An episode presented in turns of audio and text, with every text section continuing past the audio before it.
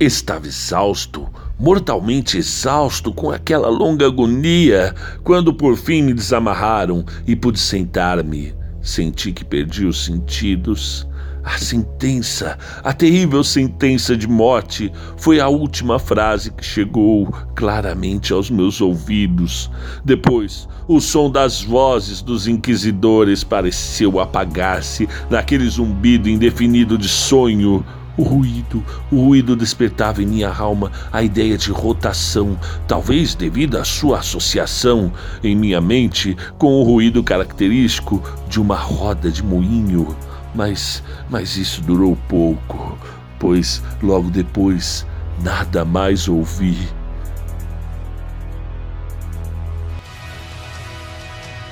Conta um Conto apresenta O Poço e o Pêndulo, de Edgar Allan Poe.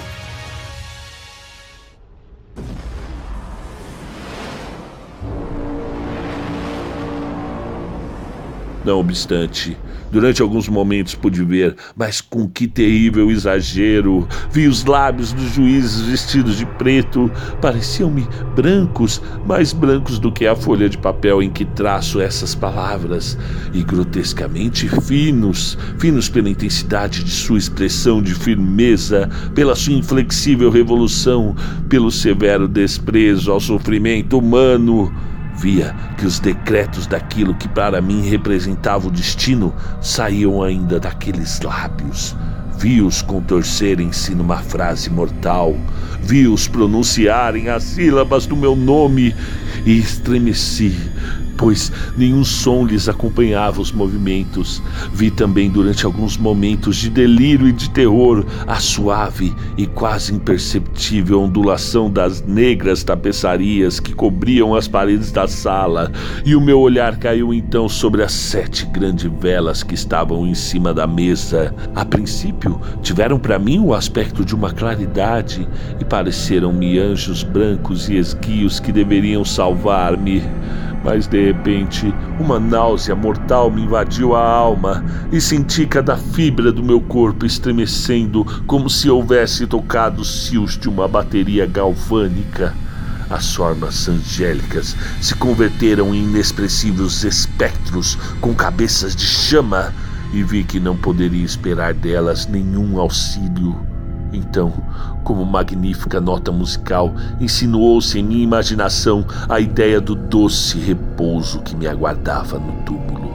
Chegou suave, furtivamente, e penso que precisei de muito tempo para apreciá-la devidamente. É, mas no instante preciso em que meu espírito começava a sentir e alimentar essa ideia, as figuras dos juízes se dissiparam, como se por arte ou mágica ante os meus olhos. As grandes velas reduziram-se a nada, as suas chamas se apagaram por completo e sobreveio o negror das trevas. Todas as sensações pareceram desaparecer como numa queda louca da alma até o Hades. E o universo transformou-se em noite, silêncio e imobilidade. Eu desmaiara mas não obstante, não posso dizer que houvesse perdido de toda a consciência. Não procurarei definir nem descrever sequer o que dela me restava. Nem tudo, porém, estava perdido em meio do mais profundo sono. Não. Em meio do delírio. Não. Em meio do desfalecimento. Não. Em meio da morte. Não. Nem mesmo na morte tudo está perdido.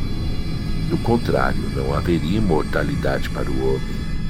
Quando despertamos do mais profundo sono, desfazemos as teias de aranha de algum sonho. Um segundo depois, não nos lembramos mais de haver sonhado. Por mais delicada que tenha sido a teia, na volta à vida depois do desmaio, há duas fases: o sentimento da existência moral ou espiritual e o da existência física. Parece provável que, se ao chegar à segunda fase tivéssemos de evocar as impressões da primeira, tornaríamos a encontrar todas as lembranças eloquentes do abismo do outro mundo. E qual é esse abismo? Como ao menos poderemos distinguir as suas sombras das do túmulo? Mas, se as impressões do que chamamos primeira fase não nos acordem de novo ao chamado da vontade, acaso não nos aparecem depois de longo intervalo, sem ser solicitadas, enquanto maravilhados, perguntamos a nós mesmos: de onde provém? Quem nunca perdeu os sentidos não descobrirá jamais estranhos palácios e rostos singularmente familiares entre as chamas ardentes não contemplará, flutuante no ar, as melancólicas visões que muitos talvez jamais contemplem. Não meditará nunca sobre o perfume de alguma flor desconhecida, nem mergulhará no mistério de alguma melodia que jamais lhe chamou antes a atenção.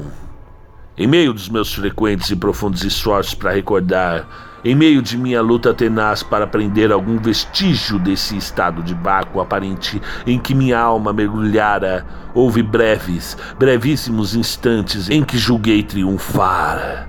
Momentos surgidios em que cheguei a reunir lembranças que, em ocasiões posteriores, meu raciocínio lúcido me afirmou não poderem referir-se senão a esse estado em que a consciência parece aniquilada. Essas sombras de lembranças apresentavam indistintamente grandes figuras que me carregavam, transportando-me silenciosamente para baixo, para baixo e ainda mais para baixo. Até que uma vertigem horrível me oprimia ante a ideia de que não tinha mais um fim tal descida. Também me lembro de que me despertavam um vago horror no fundo do meu coração, devido precisamente à tranquilidade sobrenatural desse mesmo coração. Depois, o sentimento de uma súbita imobilidade em tudo que me cercava, como se aqueles que me carregavam, espantosa comitiva, ultrapassassem em sua descida os limites do ilimitado e fizessem uma pausa, vencidos pelo cansaço do seu esforço. Depois disso, lembro-me de uma sensação de monotonia e umidade. Depois, tudo é loucura. A loucura da memória que se agita entre as coisas proibidas. Súbito, voltam à minha alma o movimento e o som. O movimento tumultuoso do coração. Em meus ouvidos, o som de suas batidas. Em seguida, uma pausa em que tudo é vazio. Depois, de novo, o som, o movimento e o tato, como uma sensação vibrante que penetra em meu ser. Logo após, a simples consciência da minha existência, sem pensamento, estado que durou muito tempo depois, de maneira extremamente súbita, o pensamento e um trêmulo terror, o esforço enorme para compreender o meu verdadeiro estado. Logo após, vivo desejo de mergulhar na insensibilidade. Depois, um brusco renascer da alma e um esforço bem-sucedido para mover-me então, a lembrança completa do que acontecera, dos juízes, das tapeçarias negras, da sentença, da fraqueza, do desmaio. Esquecimento completo de tudo o que acontecera e que somente mais tarde, graças aos mais vivos esforços, consegui recordar vagamente. Até então, não abrira ainda os olhos Sentia que me achava deitado de costas, sem que estivesse atado. Estendi a mão e ela caiu pesadamente sobre alguma coisa úmida e dura. Deixei que ela lá ficasse por muitos minutos, enquanto me esforçava por imaginar onde é que eu estava e o que poderia ter acontecido comigo. Desejava, mas não me atrevia a fazer uso dos olhos. Receava o primeiro olhar sobre as coisas que me cercavam. Não que me aterrorizasse contemplar coisas terríveis, mas tinha medo de que não houvesse nada para ver. Por fim, experimentando horrível desespero em meu coração, abri rapidamente os olhos. Meus piores pensamentos foram então confirmados. Envolviam-me as trevas da noite eterna. Esforcei-me por respirar. A intensidade da escuridão parecia oprimir-me asfixiar-me. O ar era intoleravelmente pesado. Continuei ainda imóvel e esforcei-me por fazer uso da razão. Lembrei-me dos procedimentos inquisitoriais e, partindo daí, procurei deduzir qual a minha situação real.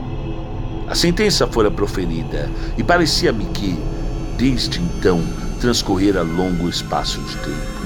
Não imaginei um momento sequer que estivesse realmente morto.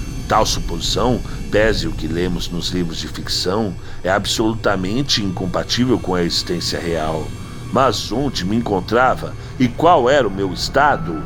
Sabia que os condenados à morte pereciam com frequência nos autos de fé, e um desses autos havia se realizado na noite do dia em que eu fora julgado. Teria eu permanecido em meu calabouço à espera do sacrifício seguinte, que não se realizaria senão dentro de muitos meses? Vi imediatamente que isso não poderia ser. As vítimas eram exigidas sem cessar. Além disso, meu calabouço bem como as celas de todos os condenados em Toledo, tinha piso de pedra e a luz não era inteiramente excluída. De repente, uma ideia terrível acelerou violentamente o sangue em meu coração. Durante um breve espaço, mergulhei de novo na insensibilidade. Ao recobrar os sentidos, Pus-me logo de pé a tremer convulsivamente. Alucinado, estendi os braços para o alto em torno de mim, em todas as direções. Não senti nada. Antes receava dar um passo, com medo de ver os meus movimentos impedidos pelos muros de um túmulo. O suor brotava-me de todos os poros e grossas gotas frias me salpicavam a testa. A angústia da incerteza tornou-se por fim insuportável e avancei com cautela, os braços estendidos e os olhos a saltar-me das órbitas, da esperança de descobrir algum tênue raio de luz. Dei muitos passos, mas tudo era treva e vácuo. Senti a respiração mais livre. Parecia-me evidente que o meu destino não era, afinal de contas, o mais espantoso de todos. Continuei a avançar cautelosamente, e enquanto isso me vieram à memória mil vagos rumores dos horrores de Toledo. Sobre os calabouços, contavam-se coisas estranhas, fábulas, como eu sempre as considerara, coisas contudo estranhas e demasiado horríveis para que a gente a narrasse, a não ser no sussurro. Acaso fora eu ali deixado para morrer de fome naquele subterrâneo mundo de trevas? Ou quem sabe, um destino ainda mais terrível me aguardava? Conhecia demasiado bem o caráter dos meus juízes para duvidar de que o resultado de tudo aquilo seria a morte, e uma morte mais amarga do que a habitual. Como seria ela e a hora de sua execução eram os únicos pensamentos que me ocupavam o espírito causando-me angústia. Minhas mãos estendidas encontraram, afinal, um obstáculo sólido. Era uma parede que parecia de pedra, muito lisa, úmida e fria. Segui junto a ela, caminhando com a cautelosa desconfiança que certas narrações antigas me haviam inspirado. Porém, essa operação não me proporcionava algum meio de averiguar as dimensões de meu calabouço. Podia dar a volta e tornar ao ponto de partida sem perceber exatamente o lugar em que me encontrava, pois a parede me parecia perfeitamente uniforme. Por isso, procurei um canivete que tinha num dos bolsos quando fui levado ao tribunal mas havia desaparecido. Minhas roupas tinham sido substituídas por uma vestimenta de sarja grosseira, a fim de identificar o ponto de partida. Pensar em enfiar a lâmina em alguma coisa minúscula na parede. A dificuldade, apesar de tudo, não era insuperável. Embora, em meio à desordem dos meus pensamentos, me parecesse a princípio uma coisa insuperável.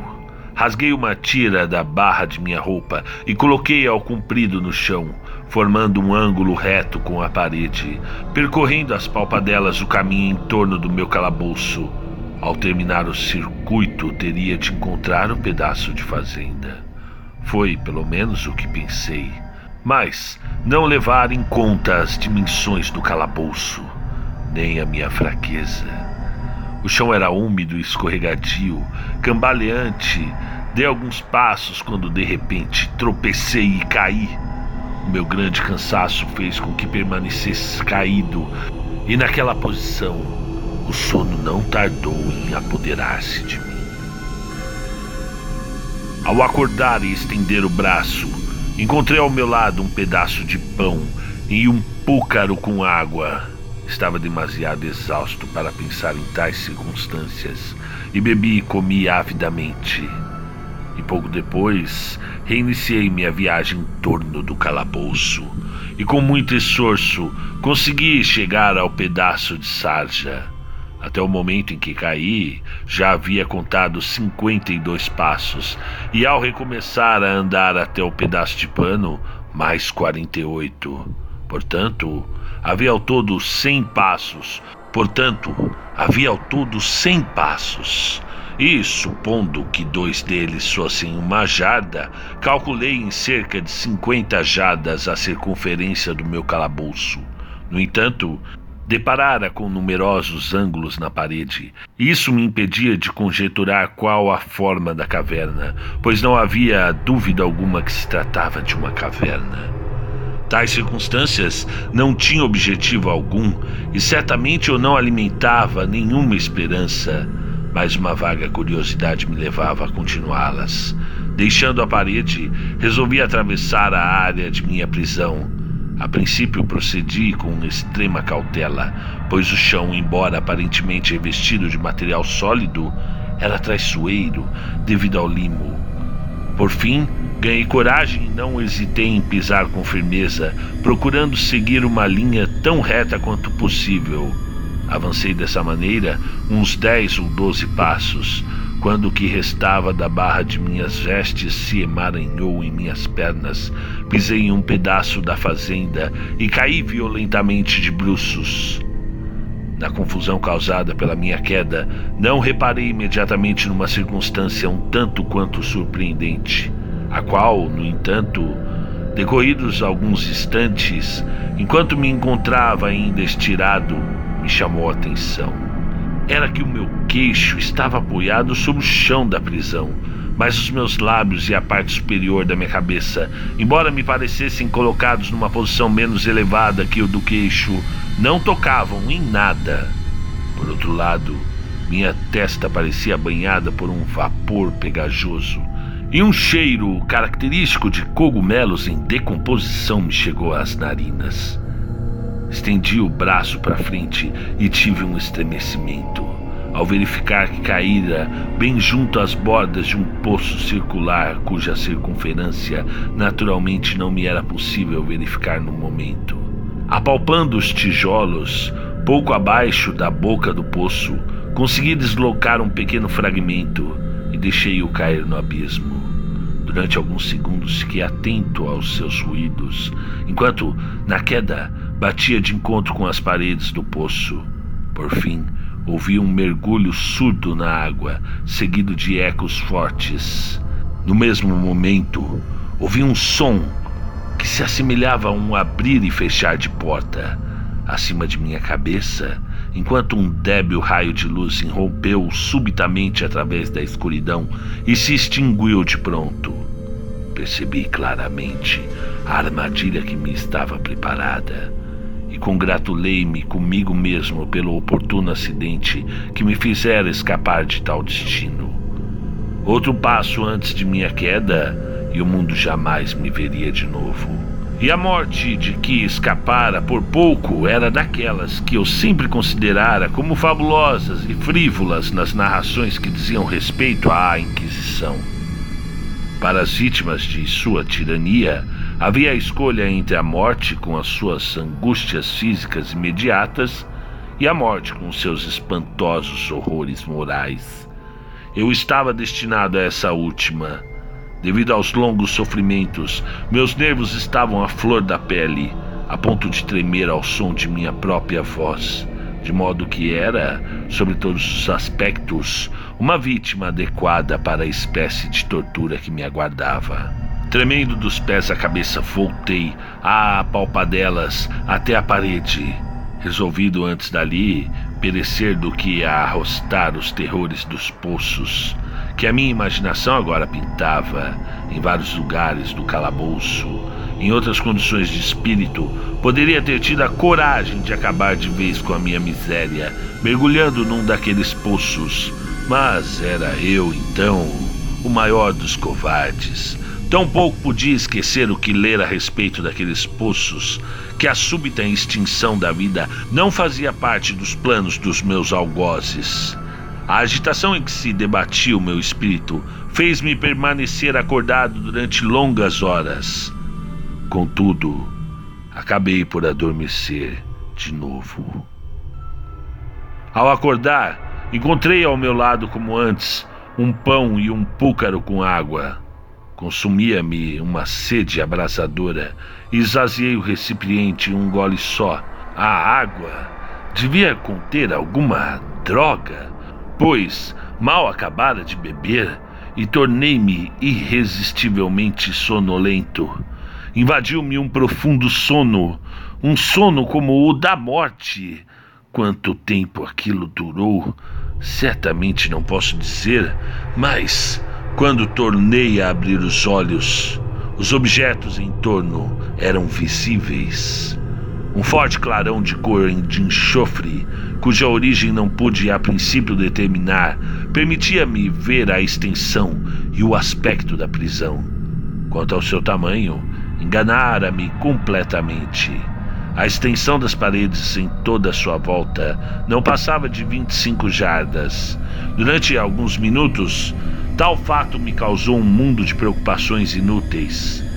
Inúteis de fato, pois o que poderia ser menos importante nas circunstâncias em que eu me encontrava do que as simples dimensões de minha cela. Mas minha alma se interessava vividamente por coisas insignificantes, e eu me empenhava em explicar a mim mesmo o erro cometido em meus cálculos.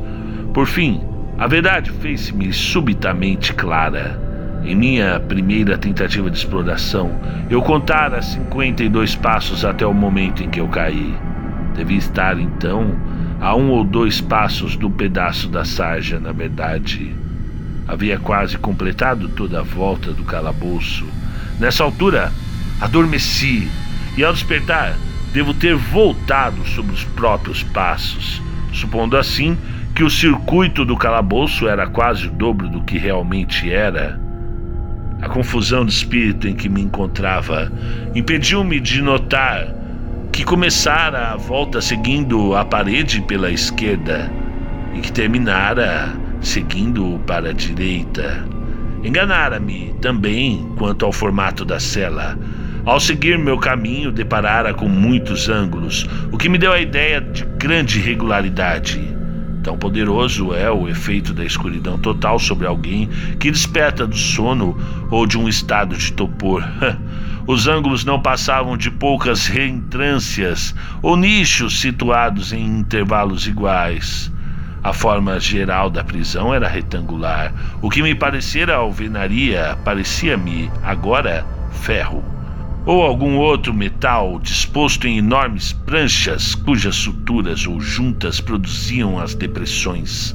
Toda a superfície daquela construção metálica era revestida grosseiramente de vários emblemas horrorosos e repulsivos nascidos das superstições sepulcrais dos monges. Figuras de demônios de aspectos ameaçadores, com formas de esqueleto, bem como outras imagens ainda mais terríveis, enchiam e desfiguravam as paredes. Observei que os contornos de tais monstruosidades eram bastante nítidos, mas que as cores pareciam desbotadas e apagadas, como por efeito da umidade. Notei então que o piso era de pedra.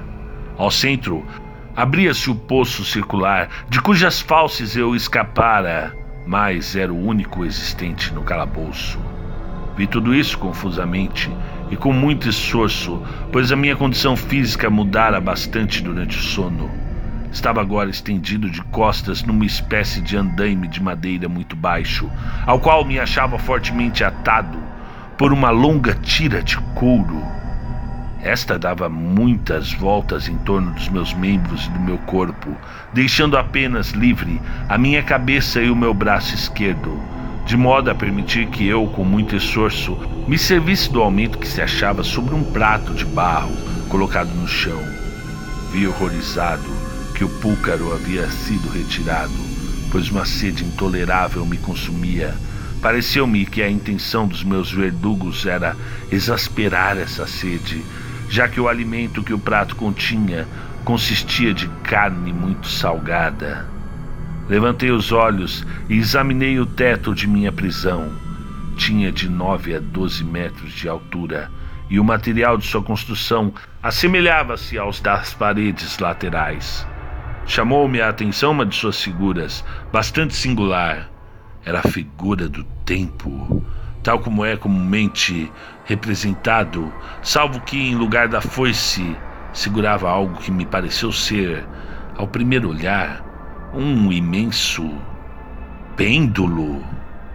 Como esses que vemos nos relógios antigos, havia alguma coisa, porém, na aparência desse objeto que me fez olhá-lo com mais atenção.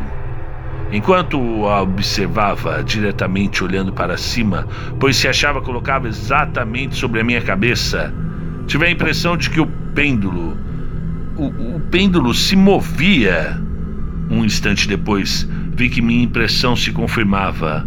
O seu oscilar era curto e, por conseguinte, lento. Observei-o durante alguns minutos, com certo receio, mas principalmente com espanto. Cansado por fim de observar o seu monótono movimento, voltei a olhar para outros objetos existentes na cela. Um ligeiro ruído atraiu minha atenção e, olhando para o chão, vi que enormes ratos atravessavam.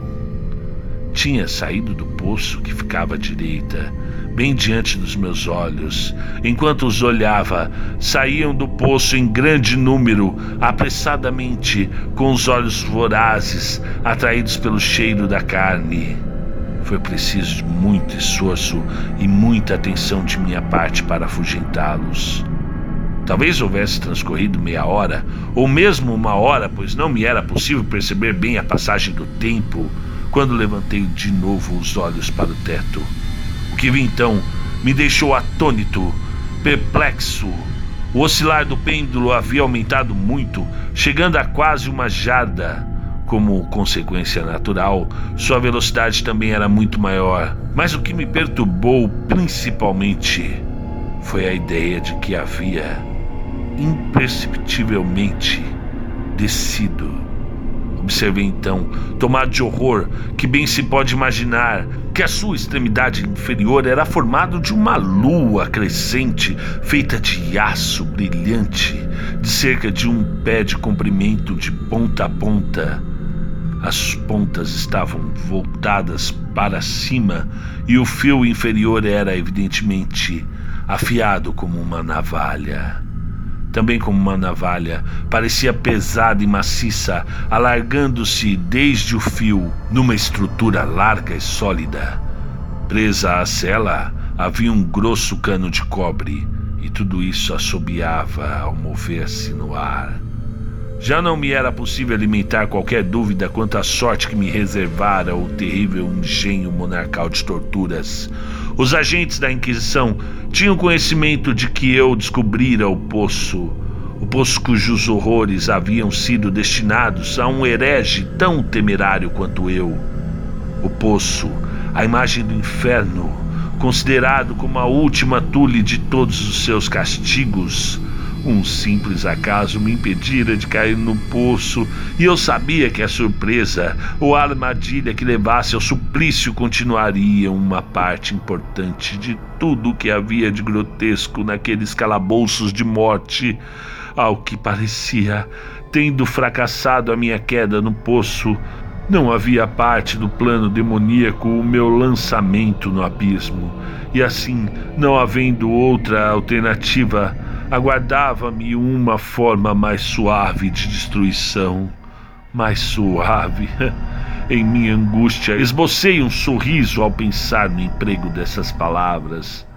Para que falar das longas, longas horas de horror mais do que mortal, durante as quais contei as rápidas oscilações do aço polegada a polegada, linha a linha, descia aos poucos, de um modo só perceptível a intervalos que para mim pareciam séculos, e cada vez descia, descia mais.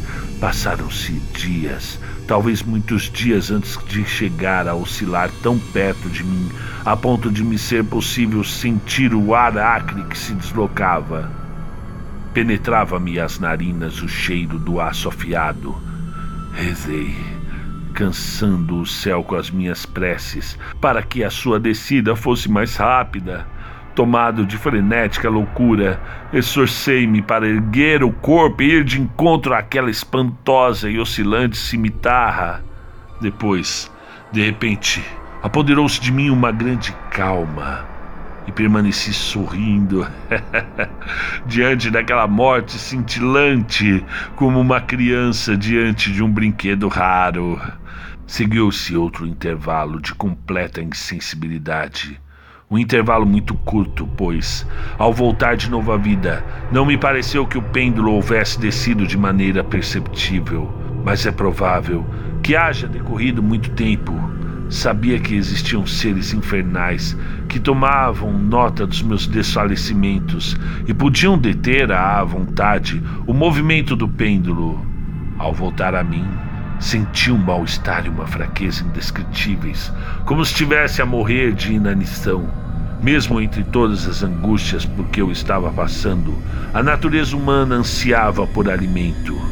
Com penoso esforço, estendi o braço esquerdo tanto quanto me permitiam as ataduras e apanhei um resto de comida que conseguira evitar que os ratos comessem. Ao levar um bocado à boca, passou-me pelo espírito um vago pensamento de alegria, de esperança. No entanto, o que é que tinha a ver com a esperança? Era, como eu digo, um pensamento vago, desses que ocorrem a todos com frequência, mas que não se contemplam. Mas senti que era alegria, era de esperança, como senti também que se extinguira antes de formar-se. Esforcei-me em vão por contemplá-lo, por reconquistá-lo, meus longos sofrimentos haviam quase aniquilado todas as faculdades do meu espírito. Eu era imbecil, um idiota.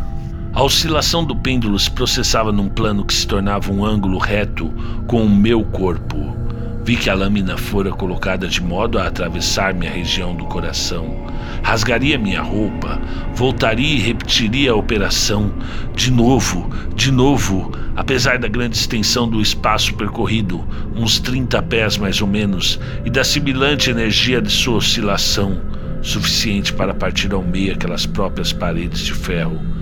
Tudo que podia fazer durante vários minutos seria apenas rasgar as minhas roupas e ao pensar nisso, detive-me.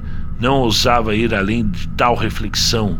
Insisti sobre ela com toda atenção, como se essa insistência pudesse parar ali a descida da lâmina. Comecei a pensar no som que produziria ao passar pelas minhas roupas, bem como na estranha e arrepiante sensação que o rasgar de uma fazenda produz sobre os nervos. Pensei em todas essas coisas, fazendo os dentes rangerem de tão contraídos. Descia, cada vez descia mais a lâmina. Senti um prazer frenético ao comparar sua velocidade de cima a baixo com a sua velocidade lateral, para a direita, para a esquerda, num amplo oscilar, com o grito agudo de uma alma penada para o meu coração, com o passo furtivo de um tigre. Eu ora ria, ora uivava, quando esta ou aquela ideia se tornava predominante. Sempre para baixo, certa e inevitavelmente, movia-se agora três polegadas do meu peito. Eu lutava violentamente, furiosamente para livrar o braço esquerdo. Este estava livre apenas desde o cotovelo até a mão Podia mover a mão com grande esforço, apenas desde o prato que haviam colocado ao meu lado e até a boca, nada mais. Se houvesse podido romper as ligaduras acima do cotovelo, teria apanhado o pêndulo e tentado detê-lo. Mas isso seria o mesmo que tentar deter uma avalanche. sempre mais baixo, incessantemente, inevitavelmente mais baixo, arquejava e me debatia a cada vibração, encolhia-me convulsivamente a cada oscilação. Meus olhos seguiam as subidas e descidas da lâmina, com a ansiedade do mais completo desespero. Fechavam-se espasmodicamente a cada descida, como se a morte houvesse sido um alívio. Oh, que alívio indizível! No entanto, todos os meus nervos tremiam à ideia de que bastaria que a máquina descesse um pouco mais para que aquele machado afiado e reluzente se precipitasse sobre o meu peito. Era a esperança que fazia com que meus nervos estremecessem, com que todo o meu corpo se encolhesse. Era a esperança, a esperança que triunfa mesmo sobre o suplício, a que sussurrava aos ouvidos dos condenados à morte, mesmo nos calabouços da Inquisição. Vi que mais umas 10 ou 12 oscilações poriam o aço em contato imediato com as minhas roupas, e com essa observação invadiu meu espírito toda a calma condensada e viva do desespero. Pela primeira vez durante muitas horas, ou talvez dias, consegui pensar. Ocorreu-me então que a tira ou correia que me envolvia o corpo era inteiriça. Não estava amarrado por meio de cordas isoladas. O primeiro golpe da lâmina em forma de meia-lua sobre qualquer lugar da correia a desataria, de modo a permitir que minha mão a desenrolasse do meu corpo. Mas como era terrível nesse caso a sua proximidade, o resultado do mais leve movimento de minha parte seria mortal. Por outro lado, acaso os sequazes do verdugo não teriam previsto e impedido tal possibilidade? E seria provável que a correia que me atava atravessasse o meu peito justamente no lugar em que o pêndulo passaria? Temendo ver frustrada essa minha fraca e ao que parecia última esperança, levantei a cabeça o bastante para ver bem o meu peito. A correia envolvia-me os membros e o corpo fortemente em todas as direções, menos no lugar em que deveria passar a lâmina assassina. Mal deixei cair da cabeça em sua posição anterior, quando senti brilhar em meu espírito algo que só poderia descrever aproximadamente, dizendo que era como que a metade não formada da ideia de liberdade a que aludi anteriormente, e da qual apenas uma parte flutuou vagamente em meu espírito quando levei o alimento aos meus lábios febris. Agora, todo o pensamento estava ali presente débil, quase insensato, quase indefinido, mas de qualquer maneira completo. Procurei imediatamente, com toda a energia nervosa do desespero, pô-lo em execução.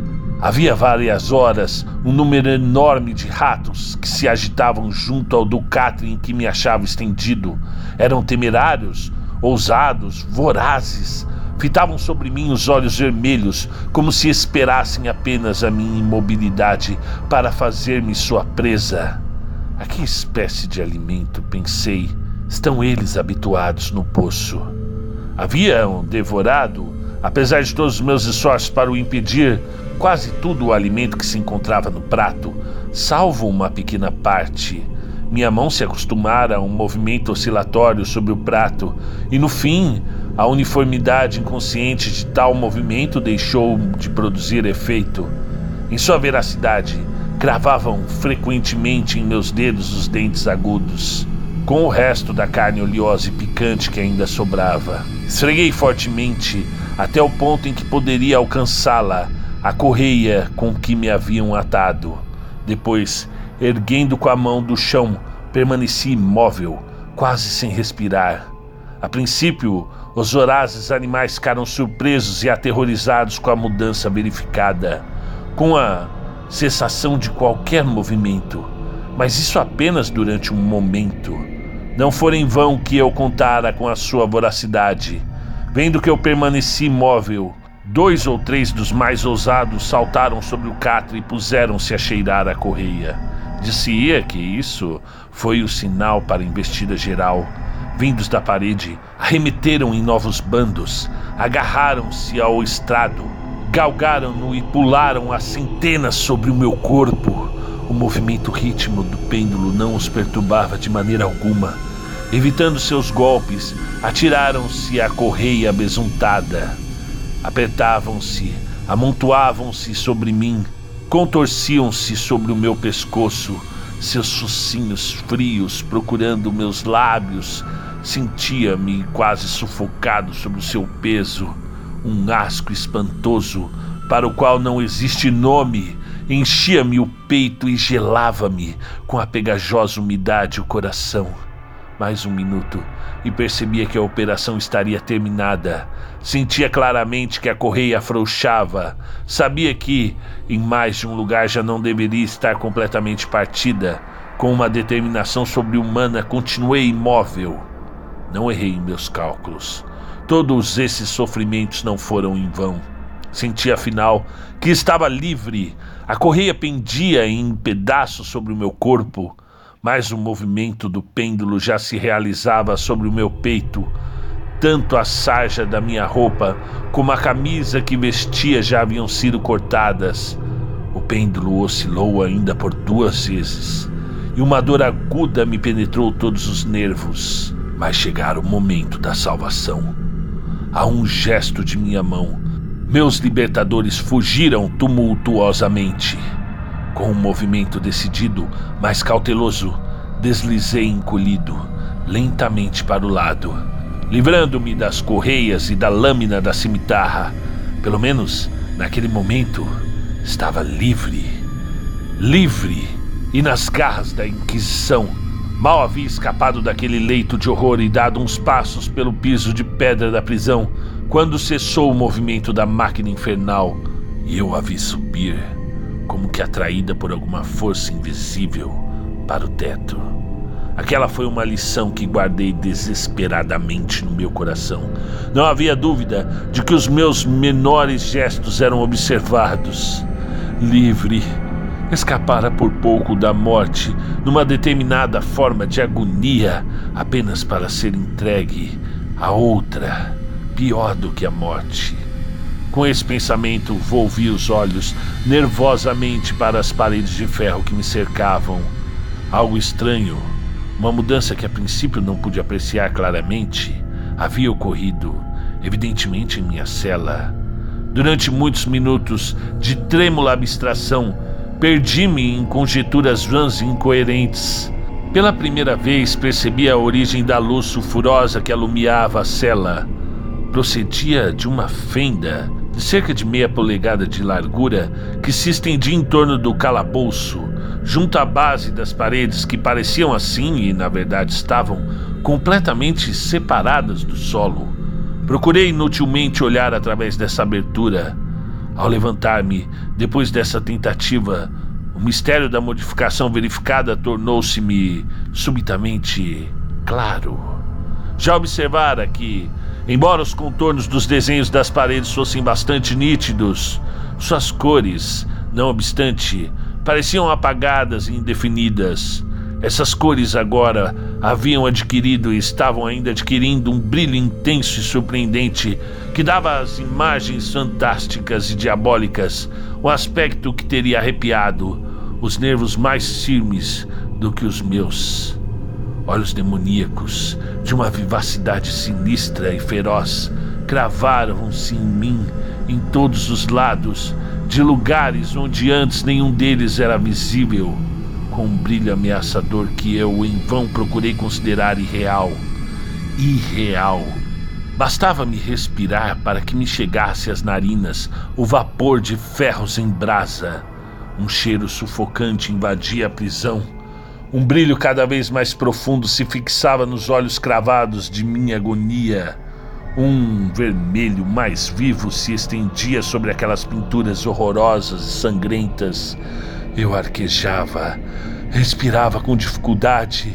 Não poderia haver dúvida quanto à intenção dos meus verdugos, os mais implacáveis, os mais demoníacos de todos os homens. Afastei-me do metal incandescente, colocando-me ao centro da cela. Ante a perspectiva da morte pelo fogo que me aguardava, a ideia da frescura do poço chegou à minha alma como um bálsamo.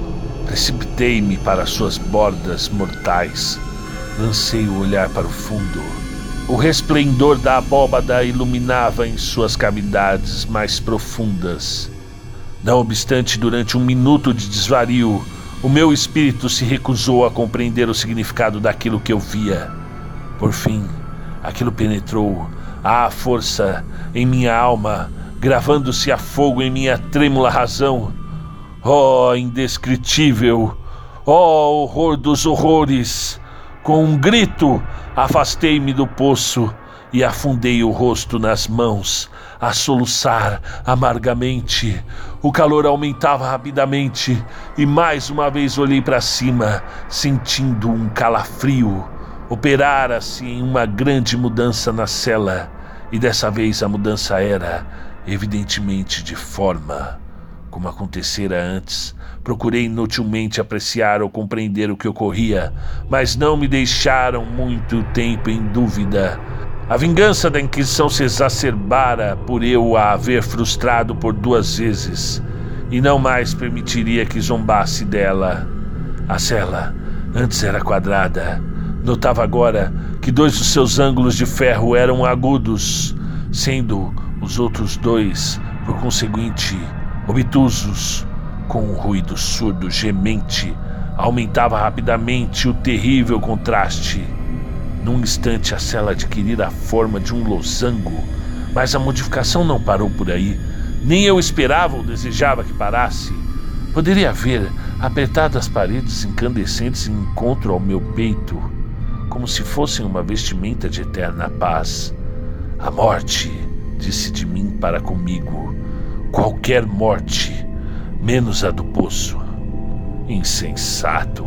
Como não pude compreender que era para o poço que o ferro em brasa me conduzia, resistiria eu ao seu calor? E, mesmo que resistisse, suportaria sua pressão? E cada vez o losango se aproximava mais, com uma rapidez que não me deixava tempo para pensar. Seu centro e, naturalmente, a sua parte mais larga chegaram bem junto do abismo aberto. Recuei, mas as paredes avançavam me empurravam irresistivelmente para frente. Por fim, já não existia para o meu corpo chamuscado e contorcido senão um exíguo lugar para firmar os pés no solo da prisão. Deixei de lutar, mas a angústia de minha alma se extravasou em forte e prolongado grito de desespero. Senti que vacilava a boca do poço e desviei os olhos mas ouvi então um ruído confuso de vozes humanas, o som vibrante de muitas trombetas e um rugido poderoso, como de mil trovões, atroou os ares. As paredes de fogo recuaram precipitadamente. Um braço estendido agarrou o meu. Quando eu, já quase desfalecido, caía no abismo, era o braço do general La Salle o exército francês entrara em Toledo. A Inquisição estava nas mãos dos meus inimigos.